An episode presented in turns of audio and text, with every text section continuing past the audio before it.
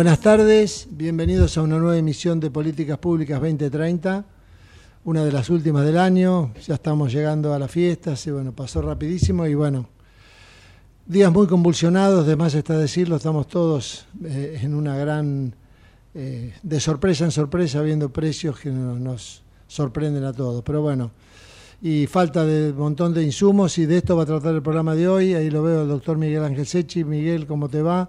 Eh, un programa muy interesante tenemos por delante. Ahí se te, se te salió la cámara. ¿Me estás escuchando?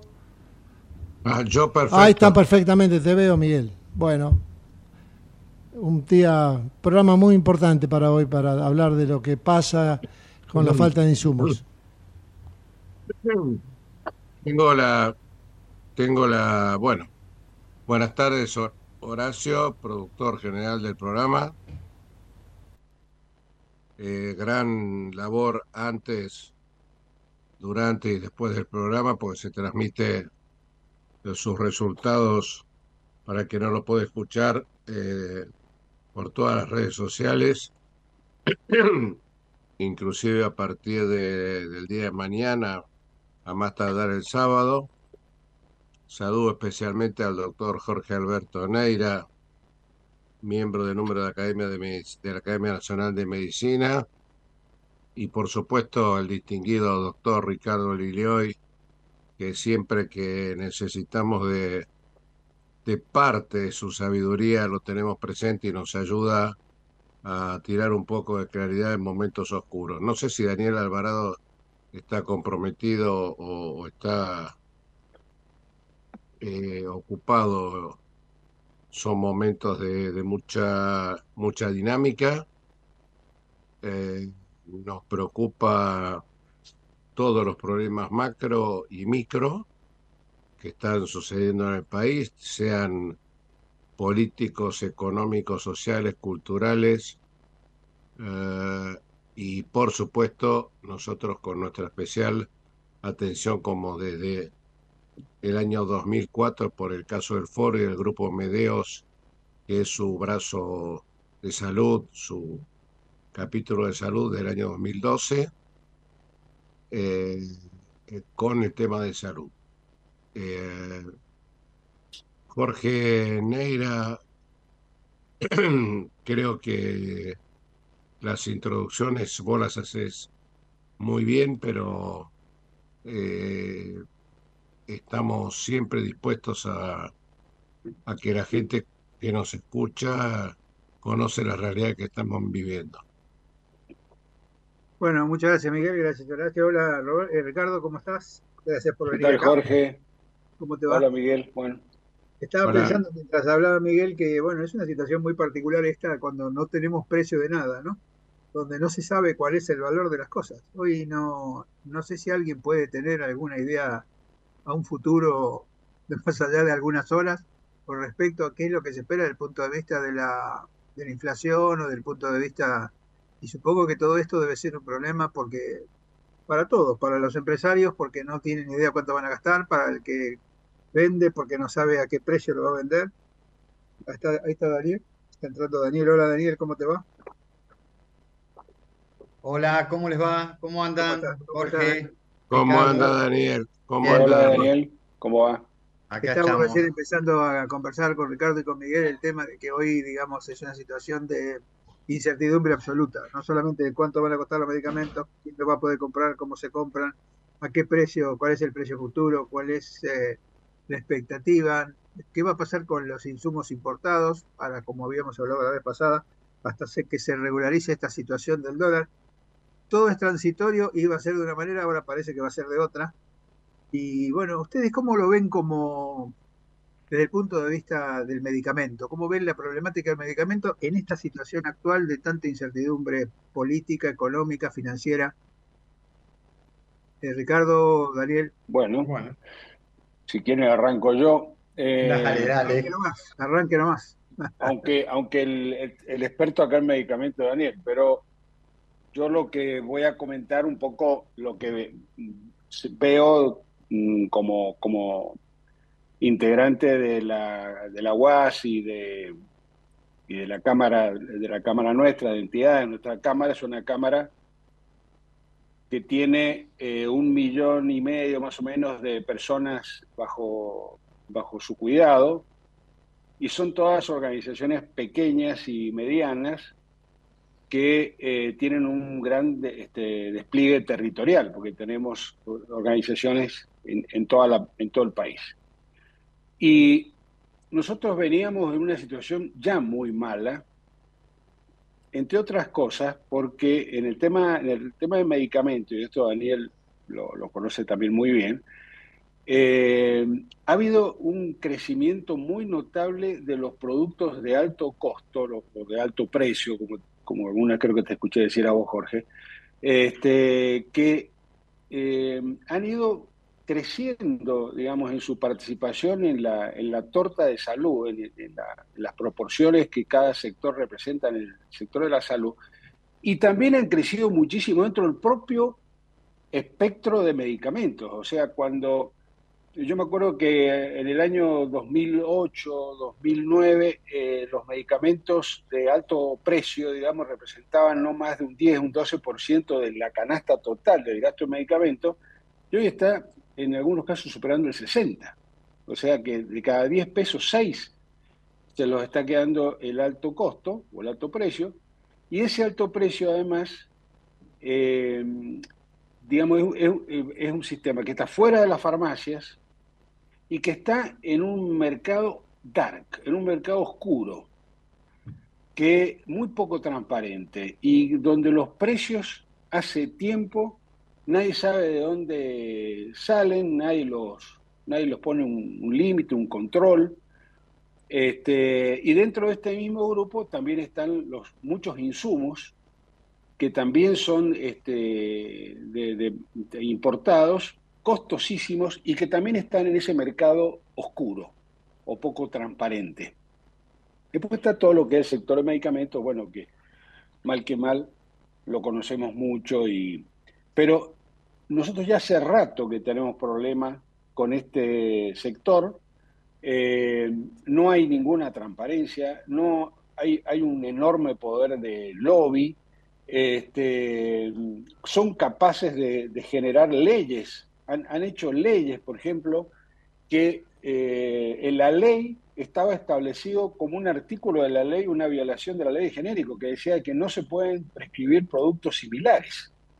O sea, habían, lograron hasta que la ley les protegiera eh, su situación de privilegio. Así que yo diría que este, este, mercado, digamos, de, sobre todo esto de alto precio, hace rato que está funcionando mal, eh, descontrolado.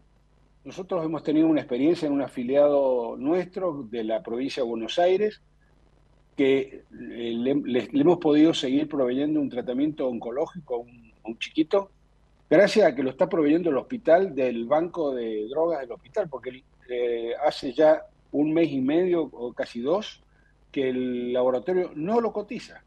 O sea que no hay forma de, adquirirlo. De la gente del hospital nos dijo, bueno, ¿por qué no presenta un recurso amparo? O sea, estamos hablando de una cosa que está muy irregular. Y bueno, y ahora, este, en, ese contexto, digamos, de, irregularidad, eh, ahora con esta convulsión de precios, con este fogonazo inflacionario, la situación está bastante, bastante más complicada aún.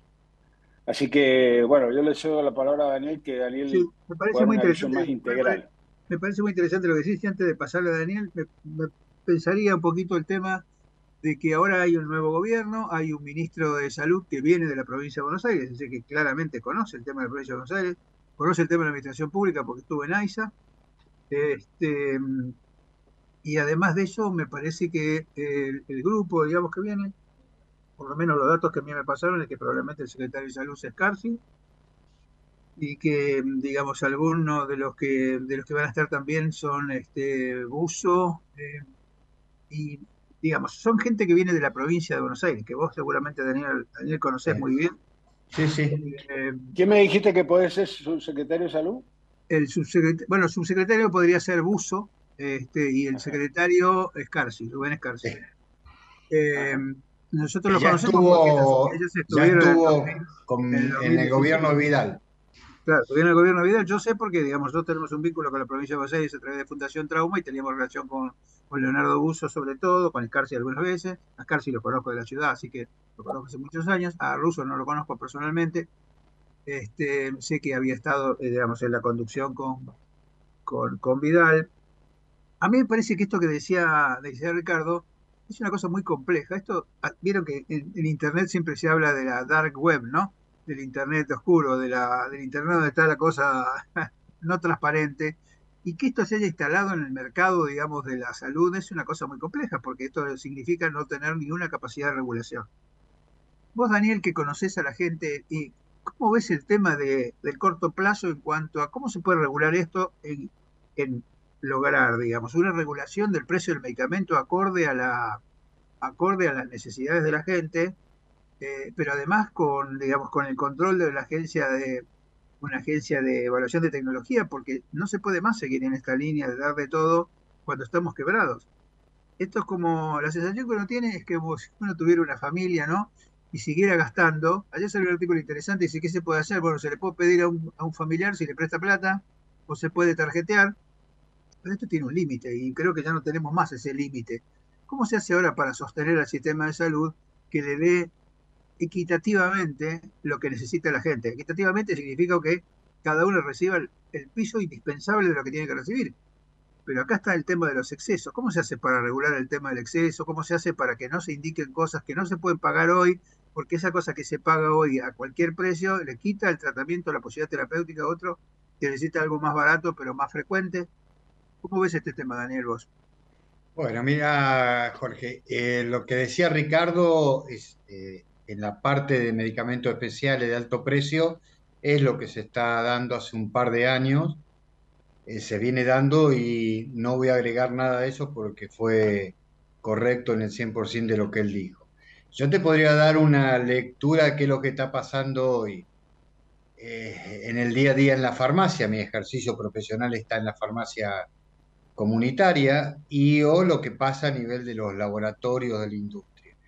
Lo que sí también yo quisiera anteponer todo esto es que, eh, digamos, en, un país con la pobreza y el ingreso que tiene la Argentina, pensemos que acá en el conurbano más del 50% de los chicos menores de 18 años este, no llegan al límite mínimo de, poder vivir y, y, están en la línea de pobreza, con el cual eh, digamos, si no se recompone, y alguna vez lo hemos hablado, que los factores determinantes en salud están por encima de la puntualmente del tema de la atención médica y de los medicamentos, si eso no se recompone, va a ser muy difícil este, poder tener una salida o, tener un plan, una, estrategia, una planificación en la gestión del suministro de medicamentos. Sí creo que esta crisis debería este, ayudar para que, para que tanto los financiadores, los prestadores, este, en este caso si hablamos de medicamentos, los productores, la logística que en Argentina es muy buena, eh, que esto se ponga al servicio este, de la gente. Y ponerse al servicio de la gente, para eso se necesita que un poder de rectoría del Ministerio de Salud, de gobernanza del Ministerio de Salud.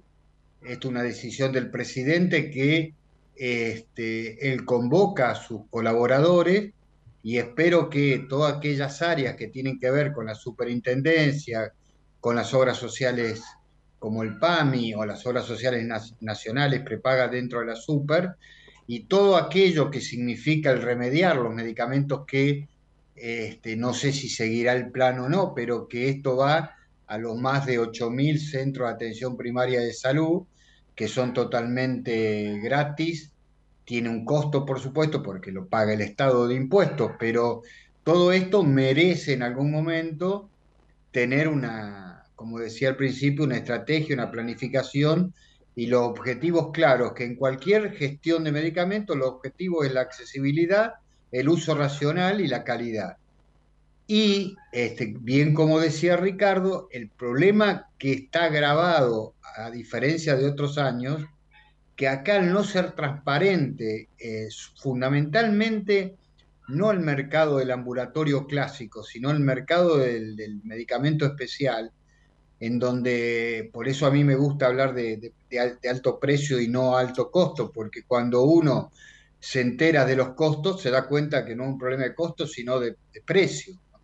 Y bueno, en esto yo creo que el Estado, a través de todos los financiadores, de todo el sistema, debería actuar rápidamente en formar una, este, un grupo que en algún momento se intentó, pero después los lobbies y las, digamos, las, em, los intereses de cada sector primaron siempre sobre este, una buena gestión.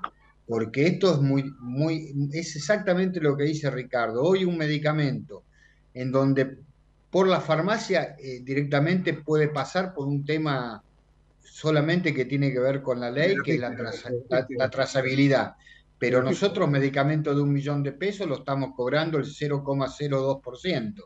O sea, en el caso este estamos cobrando por cada medicamento de alto precio 1.500 pesos.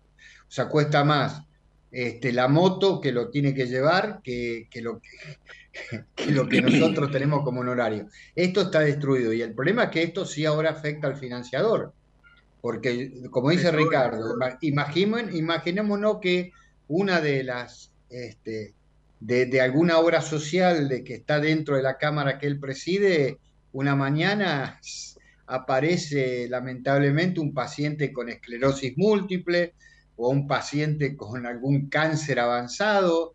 Este, bueno, ¿Cómo hace para resolver? Es imposible. Entonces, esto, que, esto debería ser inmediato este, y digamos, la industria debe participar en esto, pero como un elemento importante, pero un elemento más, no como el único elemento en la negociación. La Argentina tiene laboratorios nacionales de primer nivel y tiene laboratorios multinacionales que si bien no producen en el país, en general tienen, este, tienen delegación aquí. Y están haciendo cada vez más convenios por un tema de patentes donde le están otorgando la licencia a muchos de los laboratorios eh, nacionales, con el cual eh, es un mercado que uno debería considerar como importante, este, pero esto siempre puesto dentro de un sistema de salud. Y como vos decías, Jorge, hoy esto eh, está en riesgo. Hoy, hoy no sabemos si a la tarde vamos a, pero por otros temas que, que, tiene que ver con, el desorden económico del país, Hoy no sabemos si el jubilado que va a entrar a la farmacia, a mi farmacia a las 4 de la tarde, va a tener servicio porque no tenemos ya precios. Los mismos sistemas se están actualizando a la mañana, a la tarde, cada dos días. Este, en estas este, 10 días hemos tenido 40% de aumento. Y, y, sin hablar de la devaluación que se anunció hace dos días, un día. O sea que esto va a seguir este espiral. Bueno, hay que actuar rápidamente. ¿no? Sí, y yo agregaría eso, yo eso que quizás más que nunca los, entes de regulación como la Agencia de, Evaluación de Tecnología deberían ser una deberían ser una cosa inmediata, porque la única forma de frenar esta indicación, esta indicación del medicamento de alto precio es tener a alguien que regule las indicaciones que tiene. Eh, y en una situación de catástrofe económica y financiera como tenemos, digamos, no tiene mucho sentido seguir insistiendo sobre cosas que no se van a poder pagar, porque no la va a poder pagar el paciente, no la va a poder pagar el Estado, no la va a poder pagar el, empresario, no la va a poder pagar nadie. Entonces, lo que a mí me preocupa es que con esta cosa de sostener la, la habitualidad, digamos, se llegue a una situación de que no se va a poder hacer nada. Entonces, a mí me parece que es momento de, es un momento particular y me parece que esta cosa que también tiene que ver con, la idiosincrasia. Ayer leí que nosotros tuvimos nueve crisis económicas en los últimos años. Nueve crisis económicas. Un, tenemos que ser los países, el país que en el mundo tuvo más crisis económicas seguidas. O sea que en realidad esto no es la primera vez que pasa, pero la que pasa hoy es la más grave de todas. Y yo no sé si la gente tiene, tiene conciencia de la gravedad de la situación y de cómo salir. Por eso me parece que hay como urgencia bueno, yo soy intensivista, ¿no? Y a mí me parece que estas cosas tan complejas hay que resolverlas en el momento. Lo que vos no resolvés ahora, después no lo podés resolver. ¿Cuál, ¿Cuál, les parece a los dos que, serían algunas líneas de solución? ¿Qué esperaríamos del gobierno que entra? Usted piensa en lo siguiente, el gobierno todavía no entró, no tiene estructura, porque con el tema de la reestructuración de los de las eh, ministerios, secretarías y subsecretarías, eh, no tienen estructura, o sea, no hay estructura de funcionamiento, no es que se sigue con lo mismo y después se ve y después se achica, sino que se va a achicar de entrada, con lo cual esto genera toda una serie de cambios logísticos y administrativos en los ministerios que dificultan todo. O sea, yo calculo que el próximo mes no va a pasar nada. ¿Cómo lo ven ustedes? Porque yo creo que la urgencia no puede esperar un mes. Daniel y después Ricardo. Bueno, ya que me diste ahora el, primer punto, yo creo que básicamente vuelvo a lo mismo. Eh, la decisión, y hace años vos hablaba de, y hemos colaborado escribiendo proyectos de ley con, la creación de la Agencia de Evaluación de Tecnología, con las compras en conjunto, eh, con protocolos de atención, en el caso este, para los medicamentos especiales. O sea, el tema es que después los lobbies en el medio, este, tanto de, las distintas asociaciones, de los laboratorios, de los financiadores, hace que cada uno termine tratando de imponer este, su, librito. Eh, ¿Esto qué significó? Que en los últimos años no hemos tenido para nada este, un, ministerio que coordine, que, digamos, y va a seguir siendo ministerio, este, que coordine, un, un, ministerio que tenga, como dije anteriormente, gobernanza, que sea rector en esto. Y para mí el primer paso es convocar a todos los sectores. Las políticas de medicamento, como otro tipo de políticas, se hacen con todos pero no para todos. Se hace con todos, para todos, pero entendiendo el para para la gente, no para el sector. Y con eso habría que empezar rápidamente, y ya te tiré algunas ideas que tienen que ver este, con llamar a los que saben y que luego quien tiene que resolver resuelva en el bien de todos. Tenemos, este, mm, mm, digamos, herramientas que eh, ya están, que no hay que escribirlas, que, que, no hay que mandar a leyes.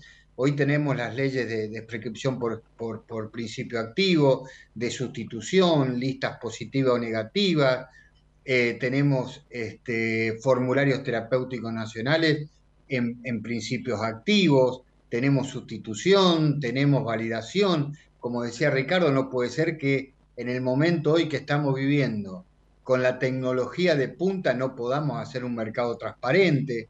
Es decir, hay muchísimos elementos que lo único que falta es la decisión para avanzar.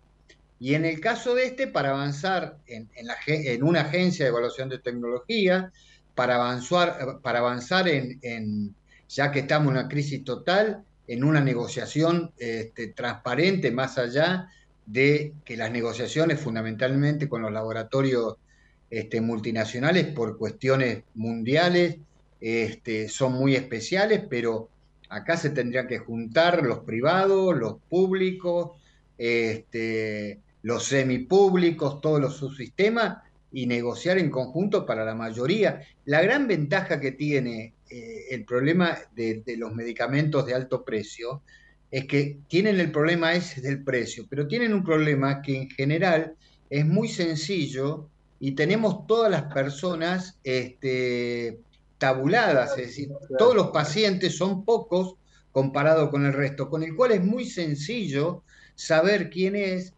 cuántos, cuántos, cuántos pacientes tenemos en todo el país, cuál va a ser el tratamiento, que verdaderamente sean médicos especialistas en el tema, y, este, y también hasta sabemos, por eso sería bueno este, la agencia de evaluación, aunque puede llegar a, llevar su tiempo para que tenga prestigio, como pasó con ANMAT, también sabemos hasta los estudios de abogados que trabajan en esto, este, con la asociación de pacientes, muchos de ellos este, vinculados a la industria farmacéutica. Bueno, todos estos son elementos que yo no estoy diciendo que sean malos ni buenos, pero elementos que existen.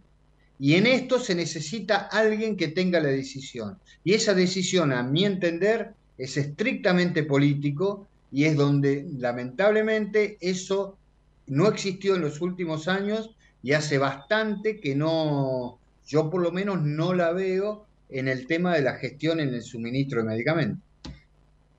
Sí, a mí me parece que este es un tema importante. antes de ir a la segunda parte, porque le vamos a dejar a Ricardo para la segunda parte y que Miguel haga la introducción, esto que vos decís, a mí me parece que eh, eh, el, corto plazo es algo sumamente necesario porque si no, ¿cómo se resuelve esto en el próximo mes? ¿no? A mí me parece que si no se resuelve el tema de la compra centralizada, si no se resuelve el tema de, los costos, de las indicaciones médicas, de cómo se hace la indicación, la farmacia tiene una cosa con diferencia del resto, que es la, gran informatización que tiene. Ustedes trabajan sobre datos, como vos decís, tenés datos de los pacientes que reciben la medicación, tenés datos del sumar, tenés una cantidad de cosas este, que, mm, que, sirven justamente para, la estrategia. Pero a mí me parece que lo que hay que hacer ahora es transparentar todo lo que tiene que ver con la logística de compra, con la logística de, este, del precio, con la logística de las indicaciones. Y a mí me parece que hay que tomar alguna medida urgente ya, digamos, como para empezar a, por lo menos, a, organizar la situación. Nosotros veníamos hablando hace rato de generar, digamos, una mesa de, puedo decir, con todos los sectores. Eso lo hicimos con la, con la Cámara de, con la CADIEM, con la Cámara de, de Argentina de Insumos y Equipamiento Médico. Y sería bueno que en algún momento el ministerio tuviera para esta situación de crisis una cámara, no una cámara, una, mm, una, una comisión asesora que le permita discutir estos temas. Así que no sé vos cómo, cómo ves esto, Ricardo, en dos minutos que nos quedan para ir al corte. Bueno, coincido totalmente. Yo creo que lo, más importante sería reconocer que el tema es complejo y que eh, no se resuelve, digamos, mágicamente. Creo que hace falta mucha profesionalidad, mucho compromiso político, como ustedes dicen, mucha vocación y decisión política, porque obviamente que hay muchos intereses en juego, este, pero es un tema complejo eh, y que además hay que copiar, hay que copiar lo que, porque este es un tema que no es argentino, es un tema que es universal, entonces hay que copiar, hay que copiar como hicieron los españoles, como han hecho los ingleses, los canadienses, o sea, hay hay muchos este, modos que hay que, hay, que, hay que hacer una especie de, compartir experiencias, sobre todo las exitosas, y avanzar. Así que sé que están por cortar, así que, pero, pero digamos que me parece que... Nosotros, Ricardo, más que copiar, insistimos en adecuar, porque en realidad uno toma la base, la base inglesa, la base canadiense, la base española, y lo adecua a las necesidades de nuestro país, ¿no? Y a mí me parece que eso está bien, eso es, eh, la experiencia que tiene NICE es muy buena, y la verdad que no tener una cosa similar, digamos, es un problema que nos ha generado mucho, mucho inconveniente para el paciente, para el profesional, para el, tercer pagador, para la sociedad en general. Así que a mí me parece que si nosotros no, no podemos tener algo regulatorio en serio, donde cada ahora me estaban, me estaban diciendo ayer que se está por plantear el tema de la objeción de ciencia. La objeción de ciencia es que el profesional pueda decir esto no lo doy porque no tiene suficiente aval científico. Es como la objeción de conciencia, pero tiene que ver específicamente con la... Y esto va, digamos, en el tema que Miguel por ahí después puede, puede digamos, este, comentar, que es el tema de las indicaciones que un juez hace con respecto a una medicación que no tiene demasiada, demasiada, eh, demasiada científico. Exactamente. Y a mí me parece que también esas cosas, por eso hay mucha cosa para trabajar, pero hay que hacer con un paquete grande. Uno gustaría tener un paquete grande ahora ya para empezar a funcionar, ¿no? Eh, bueno, si les parece, nos vamos al corte y después Ricardo. Dale. Perfecto. Bueno.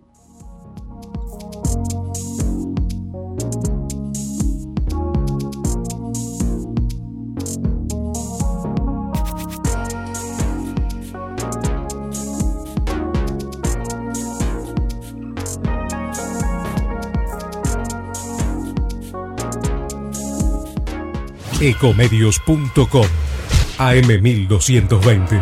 Estamos con vos. Estamos en vos. American and Merit Hoteles. Primera cadena hotelera argentina. 3, 4 y 5 estrellas. Más de 20 destinos de Argentina y el Cono Sur.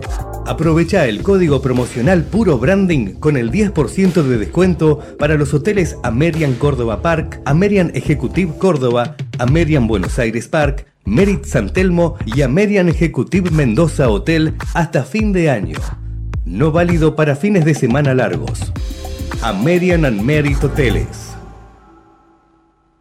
Somos tu destino de crecimiento, con políticas activas para generar competitividad y desarrollo y la infraestructura que tu proyecto necesita. Entre Ríos, una provincia fuerte que está en marcha. Gobierno de Entre Ríos. Informate en ecomedios.com. Seguinos en TikTok, arroba ecomedios 1220.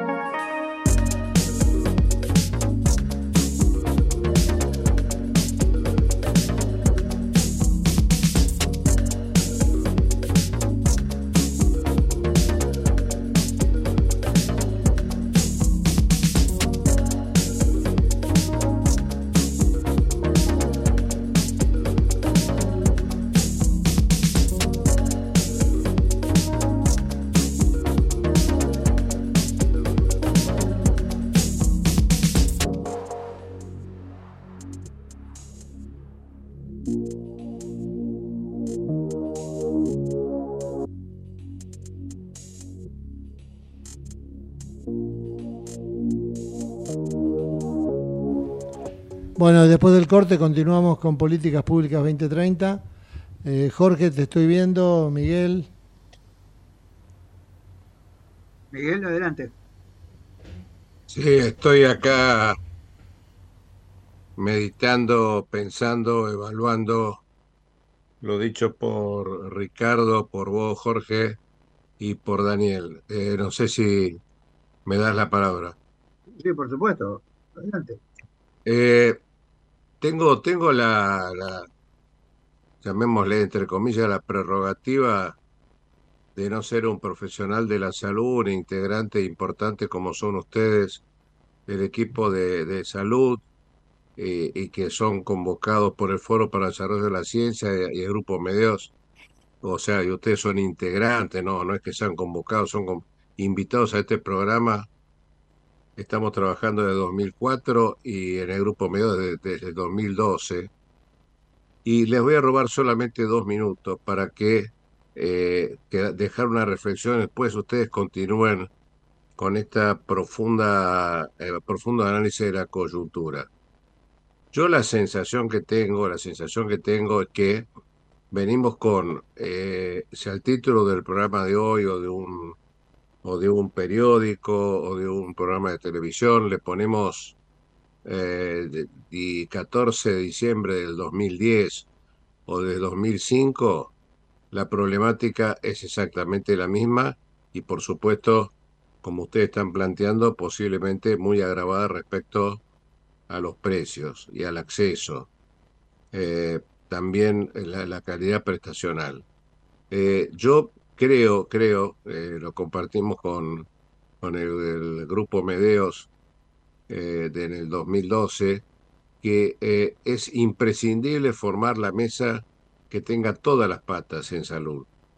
Y en esa mesa que se sienten todos aquellos que estén dispuestos, aunque sea por un rato, a renunciar a la hipocresía, y esto lo denuncio no como presidente del foro, sino como un recurso efectista, a la hipocresía de decir que no están defendiendo sus propios intereses particulares. Esto lo digo no en aras de una moralina ni de una, de una expresión de deseos que eh, sabemos que en todos los negocios es eh, irrealizable o imposible. Yo digo que se ha llegado a un límite donde creo yo, y lo digo sin ningún tapujo, con esa licencia que me da no pertenecer al equipo de salud, se ha institucionalizado la eutanasia. Eh, los pacientes no tienen atención, los pacientes no tienen acceso, salvo el 2% de la población. Eh, los profesionales de la salud, sea cual sea el farmacéutico, el médico, el, el enfermero, todos los que nosotros siempre convocamos y forman parte de nuestro grupo, no tienen los ingresos debidos, por lo tanto hay desmotivación. Entonces yo digo, eh, ¿de qué forma? Porque yo puedo hablar del diagnóstico, pero ustedes son los que saben el cómo. ¿De qué forma se convoca esa mesa como se hizo en un intento con cierto éxito, con cierto éxito en el 2001, con la mesa de, la convocatoria social practicada en su momento por el obispo Casareto, pero esto sin entrar en ningún tema confesional ni mucho menos, pero me parece que es imprescindible, urgente, eh, y tienen que estar sentados también los jueces y los abogados que han armado parte de la industria del juicio. Eh, el, el medicamento de alto costo, ustedes saben o están analizando de qué puede provenir, cómo lo manejamos, cómo lo, cómo lo afrontan, pero también hay otros intereses perversos que eh, en el caso de los jueces, aún por cobardía, aún por mantener su cargo, aún por no tener denuncias, en cuanto ven un pedido de amparo, dice, dese, dese, dese. Después que lo arregle la Cámara dentro de un año, y la Cámara dice es una cuestión abstracta, porque ya se está dando hace un año y por lo tanto no podemos decir que no. Eso más lo que yo aprendí de ustedes y recorrí las, las comisiones de salud del Senado y, y, diputados respecto a una ley que me, eh, la considero imprescindible desde el punto de vista inclusive jurídico, eh, digo inclusive jurídico, pero no dándole esa prioridad, de la Agencia Nacional de Evaluación de Tecnología. No comprendo cómo este país, cómo este país no se invoca eh, y se, sienta a la mesa, aunque sea de acá a un mes, para que no digan que estamos apresurados, que somos golpistas, que somos que, no estamos apoyando a un nuevo gobierno. No se intenta convocar, no sé si es la UAS, yo eso lo he, perdido la, la, brújula de quiénes son los, quiénes pueden ser los convocantes, pero en un ámbito donde por un rato, por unas horas, digan cómo terminan con la eutanasia institucionalizada a través de la falta de acceso, la falta de calidad, porque no es el 40% de pobreza. Hoy en salud es la falta de atención para el 98% de la población, aún en las mejores instituciones hospitalarias y sanatoriales. Y aquel que entra a la farmacia y se va con las manos vacías, esto es lo que estamos tratando hoy. No lo excluyo eso. Pero me encuentro, mis amigos, mis conocidos, van a la farmacia y salen con el medicamento, van con cuatro medicamentos y pudieron comprar uno. No, no sé, yo eh, eh, estamos, si lo que estoy planteando, díganme que es una recorrer una utopía, lo acepto, pero vemos, vemos cómo podemos morigerar la utopía. Pero tiene que haber una convocatoria legítima para poder salir de estos niveles de indigencia, de pobreza y sobre todo, distingo y con esto cierro y no los aburro, la corrupción es material, que es el, los intereses perversos y desmedidos, no es la ganancia legítima, y la corrupción intelectual, que es todo aquel que dice una cosa y hace otra. Entonces, eh, mi, mi, mi reflexión, si sirve para este programa, para otro, desde el Foro de las Ciencias, desde donde ustedes quieran, colaboremos para, como ya lo hicimos con el documento que está todavía está dando vuelta y se ha puesto en el, en el despacho, en el escritorio de todos los ministros de salud desde el 2015 hasta ahora, eh, terminemos con, con, con, esta, con esta perversa eh, política de, de denunciar, denunciar, denunciar correctos diagnósticos, pero nadie se anima a decir cómo, en tanto y en cuanto tengan que renunciar al más mínimo interés de seguir enriqueciéndose. Y precisamente no me refiero, obviamente, a los que están presentes ni a los grupos que ustedes representan.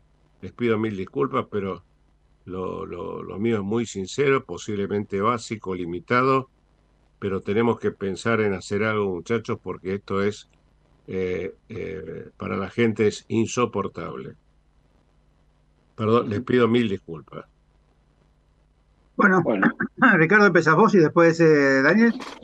Claro, yo totalmente de acuerdo, Miguel. El tema me, hiciste acordar al discurso que dio Caputo, donde dice que si le preguntamos a la gente cuál es el problema, dice que el problema es la inflación, es el precio del dólar, eh, y él dice, no, en realidad el problema es que en la Argentina hay un, un, déficit, digamos, se gasta más de lo que ingresa. Quizás para lo que hubiera haber dicho también se gasta mal, porque si dijéramos que gastamos mucho y tenemos una, extraordinaria infraestructura, tenemos caminos impresionantes, tenemos eh, salud impresionante, educación impresionante. Entonces diríamos, bueno, gastamos además, somos, somos gastadores y no nos Perdón, perdón, Ricardo.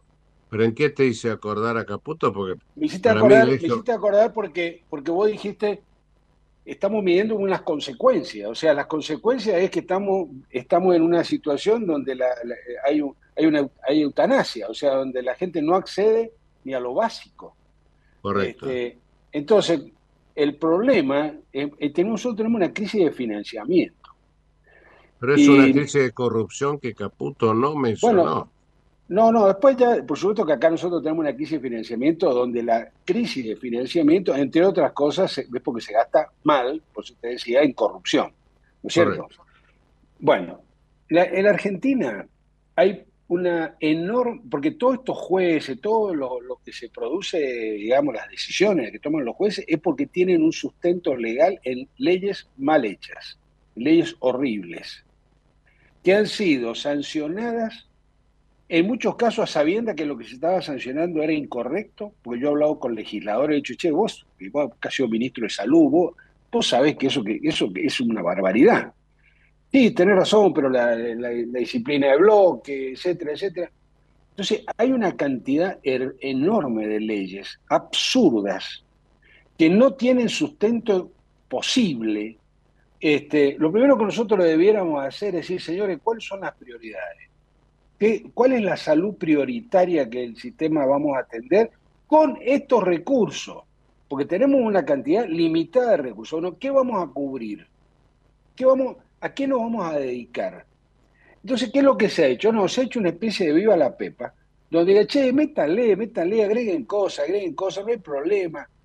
Por ejemplo, el fondo para la de redistribución para financiar los gastos de alto costo de la seguridad social, el 90% se gasta en educación y transporte.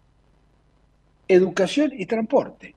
Y es un fondo que se creó para darle soporte a las obras sociales para que pudieran soportar eh, gastos médicos, gastos de, eh, medicamentos, de, insumos onerosos. No, se gastan en transporte, en, en, remise y en gastos de educación. Entonces, todo es un disparate. Entonces, hay que parar la pelota y decir, bueno, paramos, llegamos hasta acá, esto es un caos. Bueno, ¿cuánta guita hay? ¿Cuánta plata tenemos disponible? Eso, eso es inelástico. ¿Cuánta plata hay disponible? Bueno, con esta plata ¿Qué podemos hacer? Hacer un, esquema de ordenado, organizado. Bueno, esto es lo que hay. Y yo siempre pongo como ejemplo el INCUCAI. El INCUCAI demuestra que se puede administrar prioridades, con criterios de prioridades, una cosa escasa, como en este caso la, donación de órganos. Y se dice, bueno, hay una cantidad limitada de órganos, vamos a hacer un listado de prioridades, se le va a dar prioridad eh, por edad, por etcétera, por, por urgencia, se crea un criterio de prioridad, se respeta y funciona. Y hay gente que se le dice que no, y hay gente que se le dice que sí, y a otro que le dice más tarde. Entonces, una cosa importante de lo que decís del Incucay, Ricardo, es la transparencia, ¿no? Justamente la, diferencia. La, diferencia que vos marcás con lo que se está hablando es que el Incucay es absolutamente transparente. Vos entrás al, al, a los datos del, del Incucay, del Sintra, y tenés todos los datos que necesitas y podés ver quién está en lista de espera y está claro quién está en lista de espera y la lista de espera no se mueve porque hay transparencia, hay transparencia, hay gestión de datos y transparencia. Ricardo, te quiero, te, quiero, te quiero decir esto y, después ustedes tienen el cierre. Invito a Jorge que volvemos de continuar con los amigos pronto en el programa. Eh, los jueces están fallando en base incluso a leyes que no existen. El PMO dicen que es un piso.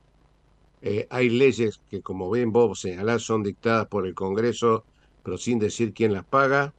Pero cuando uno concurre a un juez con un medicamento que inclusive no fue aprobado por el ANMAT, igual otorga la, digamos, la posibilidad de, de hacer uso del mismo, se está sacando el problema de encima porque quiere cuidar su jubilación. Esto se lo he dicho en la cara, en la cara a 3.000 jueces y lo saben todos. Entonces yo creo que acá hay tres poderes que están comprometidos, los ejecutivos, los judiciales y los legislativos. O sea, hagamos una, una, una mesa donde cada uno de ellos reciba las conclusiones de esa mesa y sepan que la, por ejemplo, la agencia es de consulta, por ejemplo, obligatoria la consulta pero la decisión del juez no lo obliga eh, de acuerdo a lo que diga la agencia. No es, vinculante. No, es vinculante para él, pero sí tiene que mandarlo a la agencia. Hemos ido durante 10 años a todas las comisiones y nunca nos han dicho por qué no sale la agencia. Ricardo, te pregunto a vos, al que lo sabe, ¿dónde, dónde está la problemática de, de, creo que Jorge lo ha dejado entrever y vos también, de que se está buscando algo transparente, independiente, eh, conformado por los mejores, pero definamos dónde está el problema para poder canalizar esto que estás planteando, Ricardo. Sí, bueno, lo que dice Daniel también tiene aspecto, es un aspecto muy relevante, o sea, que no están protocolizados los tratamientos, o hay muy baja eh, protocolización. Entonces, porque también decir, bueno, mire, señor, eh, juez, usted este médico ha, prescrito esto, pero está fuera del protocolo. O sea, este, este protocolo es un protocolo basado en evidencia científica, está rubricado por las asociaciones de, científicos, de profesionales, tiene un respaldo académico. Esto se está alejando de este protocolo. Bueno, usted no puede autorizar algo que está fuera del protocolo, es ilegal. Entonces, hay, hay cosas, digamos, evidentemente, Miguel, yo creo que acá esto no se ha avanzado porque hay intereses, intereses que no avance. Es así, o sea, mejor la, el río revuelto. Este, esto, esto permite. Rubén Torres, cuando fue superintendente, hizo una cosa que aparentemente este, no, no, pareciera como muy importante, que es que todos los proveedores de, de insumos de uso de prótesis y órtesis se registraran y registraran los productos que importaban o que proveían. Bueno, se eliminó ese registro. ¿Por qué? O sea, era un registro, ¿no? No decía nada, no decía, mire, registre, usted, usted va a traer eh, unas rodillas, este, muy bien, ponga que usted trae esa rodilla, qué características tiene, descríbala, de modo que si alguien necesita adquirir una, una prótesis de rodilla, pueda preguntar a la superintendencia, señor, ¿Quiénes son los proveedores de prótesis rodilla y qué tipo de prótesis hay? Eso se eliminó. Otra, ejemplo. La búsqueda de la, oscuridad. Yo tengo, un aporte para hacerte. Nosotros en la Fundación tenemos un registro de datos de pacientes traumatizados que tiene 60.000 pacientes, o sea que el tema de la, de la ciencia de los datos para nosotros es fundamental para la estrategia, para la estrategia de intervención. Y desarrollamos junto con un grupo que se llama RAFCA, que es el grupo de fractura de cadera en el adulto mayor, este, un registro de datos de, pacientes con fractura de cadera. ¿Eh? ¿Para qué? Para ver exactamente lo que vos decís. Este tema, la prótesis importada, siempre es mejor que la nacional. La nacional no sirve para nada o tiene alguna intencionalidad. Digamos, que me parece que hasta que no haya transparencia en los datos, vamos a seguir haciendo lo que vos decís, porque yo decía, no, yo si no pongo la importada no, no me hago responsable, cuando en realidad no tenés experiencia de qué pasa cuando vos haces un seguimiento a largo plazo de una misma población de pacientes que tiene prótesis importadas y prótesis nacionales. Que eso es lo que a vos te daría decir, miren, esta prótesis no se puede usar más porque genera esta, serie de inconvenientes. Entonces, a mí me parece que esto es, esto que vos decías, esta cosa del el conflicto de interés se mezcla con la ignorancia, no con la ignorancia, sino con el no tener datos, porque a nadie le conviene tener datos. ¿Qué te parece? Pero igual ahora, Jorge, los datos, por ejemplo, en el sector nuestro, los datos están. En el eh, sector de ustedes, pero Daniel, yo siempre lo rescato eso. Yo creo que ustedes son un sector diferente. Sí, sí, están, están. Ustedes son, pero sí, pero no tienen todos los datos que se necesitan. Porque si no, tal cual. Vos fijate que cuando decía recién este, Ricardo, demás, con este tema de, o, Miguel con el tema de la agencia, eh, el, la agencia el día de mañana podrá salir y va a tener que tener un recorrido para que tenga eh, algún grado de, eh, digamos, de confiabilidad. Cuando ANMAT salió, eh, cuando se creó ANMAT, allá por el noventa y pico, nadie la conocía ni le daba dos pesos. Hoy, cuando hubo que aplicar la vacuna, los jueces y demás se llevaban por lo que decía ANMAT. O sea, sí o sí tenía que pasar por ahí. Digamos, esto es lo que tendría que pasar con el tema de la agencia. Pero después, y aquellos que tenemos este, mucho recorrido, por el sistema democrático, institucional, federal que tiene la Argentina, eh, nos guste o no nos guste, eh, mientras existe ese sistema, tenemos ejecutivo, legislativo y judicial. Y es lo que hay. en salud este, no vi discusiones de fondo en ningún debate, tal es así que hasta el actual presidente, que ojalá pueda conducir al país, este, la gente que justamente está en los lugares de decisión en salud es gente que viene de otro sector, digamos. Este, y, no lo digo como algo malo, lo digo porque siempre la salud está puesto, como sabemos decir, en el ranking más allá de los 10, o sea, como que no le interesa a nadie. Ahora, a nadie que decida. Y quien decide en un país democrático es el presidente, el ejecutivo, y designa a un ministro para que conduzca. Y en la Cámara Legislativa también, y yo creo que no es un problema de conocimiento, por eso decía que es un problema de decisión.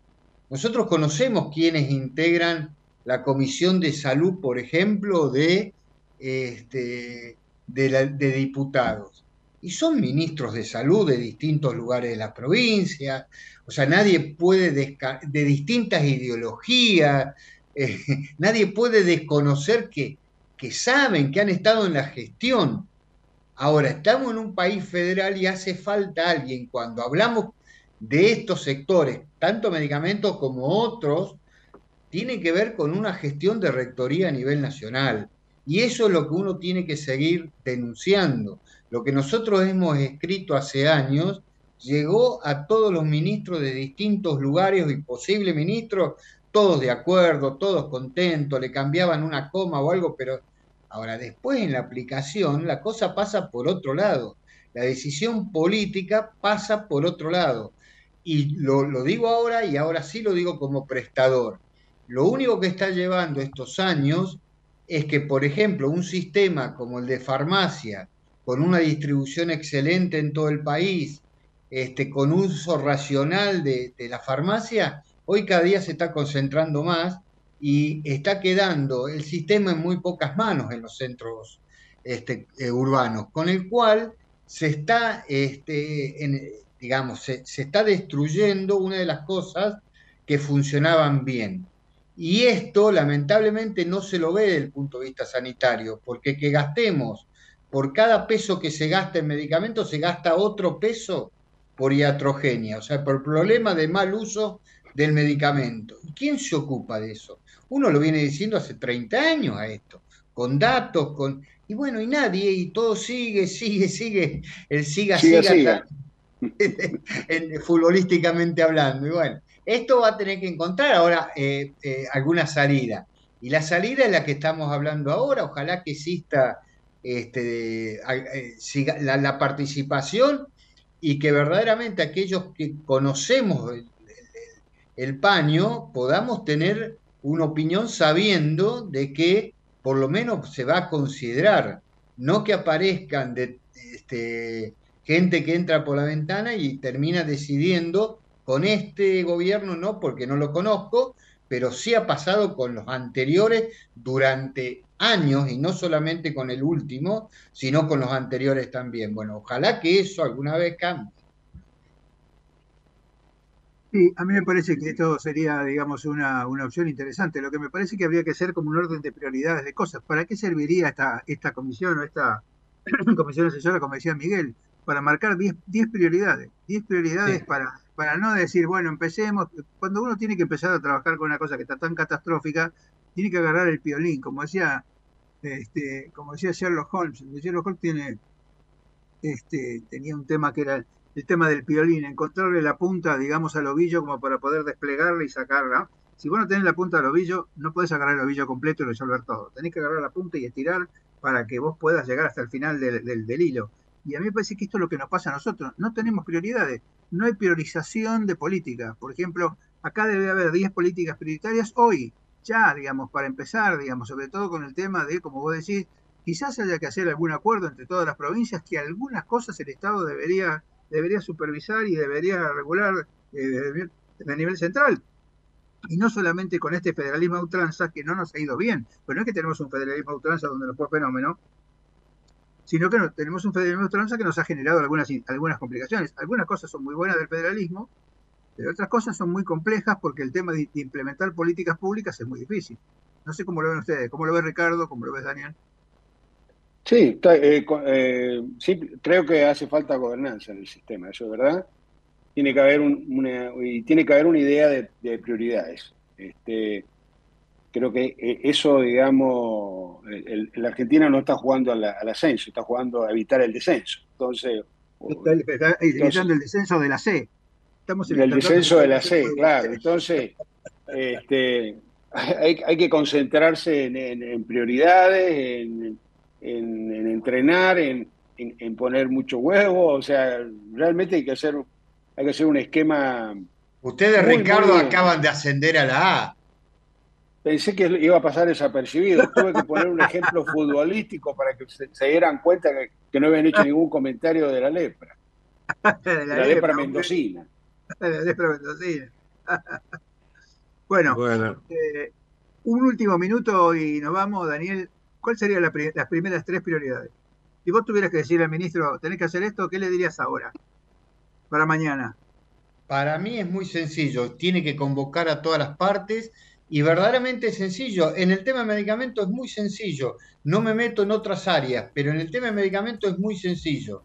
Si uno tiene el objetivo claro, como dije al principio, que en, la gestión de suministro hay que, hay que tener la, calidad, el uso racional y la accesibilidad, hay que sentar los que saben los que, y que después eh, quien tiene que decidir, porque en, nuestro país, entre los que no tienen cobertura, la superintendencia, las obras sociales políticas, eh, provinciales que son políticas también, el PAMI se resuelve, es muy sencillo. Por eso, por eso dije que los elementos existen. Lo que hay que juntarlo en una mesa, no hacer tanto diagnóstico porque ya están y avanzar. Y vos como intensivista, Jorge, es así. Y lo decía también Ricardo, hay que poner prioridades y trabajar en las prioridades.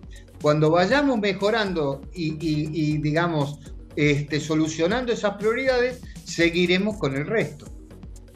Bueno, muchas gracias Ricardo, muchas gracias Daniel. Miguel, te paso el cierre del programa. No, yo quisiera, si es posible, si es posible comprometer a los amigos, no sé si es diciembre, enero, cuando ustedes quieran, pero trabajar sobre eso de, la mesa y que, como se dice en política vulgar, si no es de arriba para abajo, que sea de abajo para arriba, como lo hicimos en este, en este grupo medio que tuvo una oportunidad que, no que no pudimos aprovechar pero creo que hay que pensar en eso porque este Ministerio de Salud que fue conformado ahora es parte del reparto político para lograr una, un manejo razonable del Poder Legislativo. O sea, acá tiene que haber un asesor político que nos diga, que le diga al sistema de salud cómo viene la, situación económica eh, macro y la situación política global. Creo yo que el sistema de salud eh, se lo está desprendiendo de una política general que está totalmente en crisis. Me parece que a esa mesa tiene que ser.